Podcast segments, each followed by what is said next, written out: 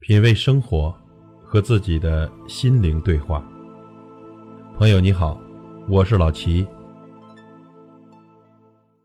今天跟您分享一篇文章，文章的题目是《不想结婚的姑娘，最后大多嫁给了爱情》。作者：心若雨兮。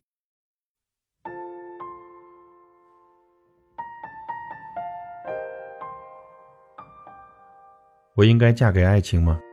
还是嫁给现实？有个女孩问：“女生到底是应该嫁给爱情，还是嫁给现实呢？”嫁给现实，无非就是自己少奋斗几年，而后用十数年的时间去后悔。不过这么说也算牵强，身边呢不乏些嫁给现实的朋友，在柴米油盐的生活中，不仅慢慢习惯上了对方的存在。那种习惯略带些依赖的味道，并在长此以往的依赖中得了一种病，药石无医，晚癌晚期。他说自己最近认识了一个男生，对方有车有房有存款，只是自己对他不曾看对眼。我说，既然你不喜欢他，那为何还要纠结呢？你有没有想过，另一半是陪伴你走完一生的人，不喜欢？不如直接回绝了人家，两不耽误，各自再找。而你又有赚钱的能力，嘴上总是挂着“靠人不如靠己”的字眼。既然不靠对方经济补给，那结果自然明了。后来我听说啊，他之所以苦恼，全因母亲的一席话：“什么都比不上有个属于自己的家，不是吗？感情都是可以慢慢培养的，在我们那个年代，基本上都是亲朋好友给介绍。”见个面，走走过场，便走到一起，水到渠成，哪有那么多矫情？见怪不怪的。甚至我的上一辈还是受父母之命呢。爱情有用吗？穷苦夫妻百事哀。就算你们之间的爱情浓烈到坚贞不渝，也终会为现实所败。巧妇难为无米之炊。你看看你表姐跟着另一半满世界的旅行，你不眼气吗？为人父母呢，大多喜欢这样教育子女。父母不是你感情经历的亲身体验者，因此他们有时候抛出的观点呢，直观理性，但又武断片面，不听老人言，吃亏在眼前。然而呢，对于爱情，我从来都是借鉴些我认为对的地方，并不会全盘吸纳。有房又如何？房子没法给我这种人安全感。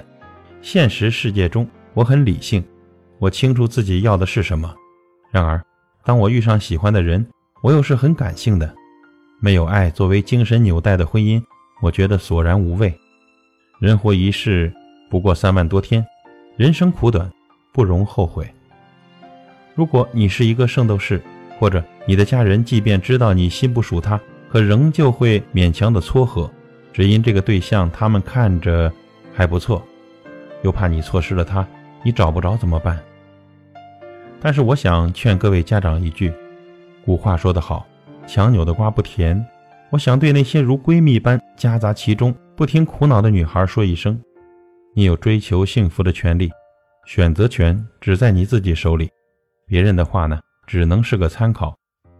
如果你并不认为那是对的，让它如云烟般路过就好。别人不是你，不会有你的感同身受。当事人以外的人的话语，多多少少。带有些片面的意味。说到这儿，我同那位朋友的观点默契地达成了一致。好的感情，你是我的，我是你的，而我们又都是属于自己的。感情在于沟通，沟通的首要前提便是有话聊。你们可以有不同的爱好，但尊重、接受便好。你们之间的交流是否可以由浅入深，是否带有营养，并在某种程度上达成统一，这才是关键。三观不同的人呢，同处同一屋檐下，你们对周遭的审度不同，再好的感情基础也是白费。更何况呢，你们也不具有共同的感情经历。好的感情是彼此间的信任，是我们之间有同进步、共患难的决心，而不是空有一颗能够躲雨的巢穴。心与心之间毫无交流，即使你终究败给现实。想象一下，当你每天对着一个毫无话题的人。那种尴尬，叫做无奈。有温度的才叫家，没温度的叫住所。说的难听些吧，你走后，就连这个住所中的一砖一瓦都带不走，还跟我谈什么曾经拥有？你是嫁给爱情，还是嫁给临时住所呢？对相爱的人来说，婚姻是神圣的殿堂，而不爱的，那叫坟墓。好的爱情是你可以做自己，简单而又美好。我觉得一段感情好不好，在女孩子身上就能体现得出来。一个女孩子自信、幽默，举止落落大方，那她的身后肯定有一个愿意宠她、疼她的人。这个人用自己的行动去保护她原本脆弱的自尊心，所以她说话做事的时候才不会畏手畏脚、踌躇不前，更不会为了一件事像一个精神病一样患得患失。其实世界上好的爱情就是这样的，对错不重要，只要有爱，就会有偏袒的去宠着。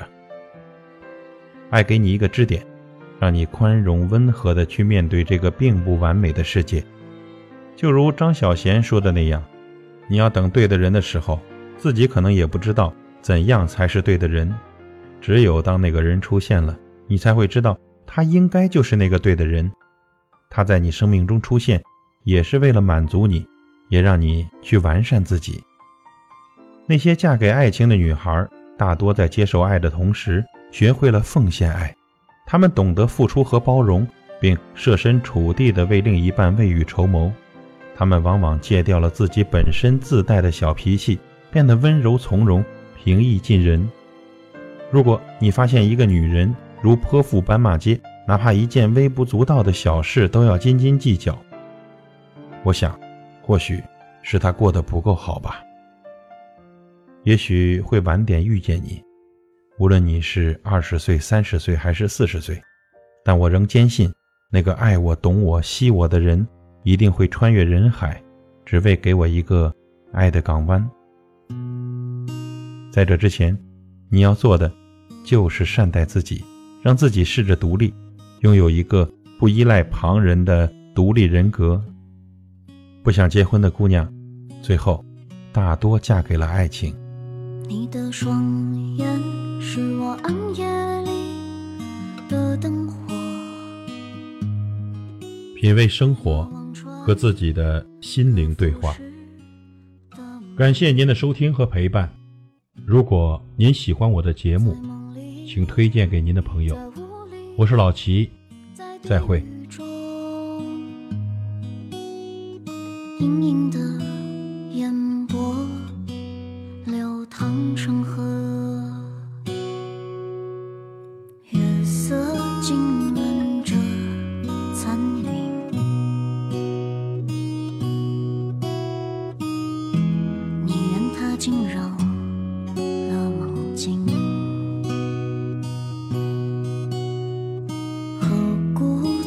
是雨。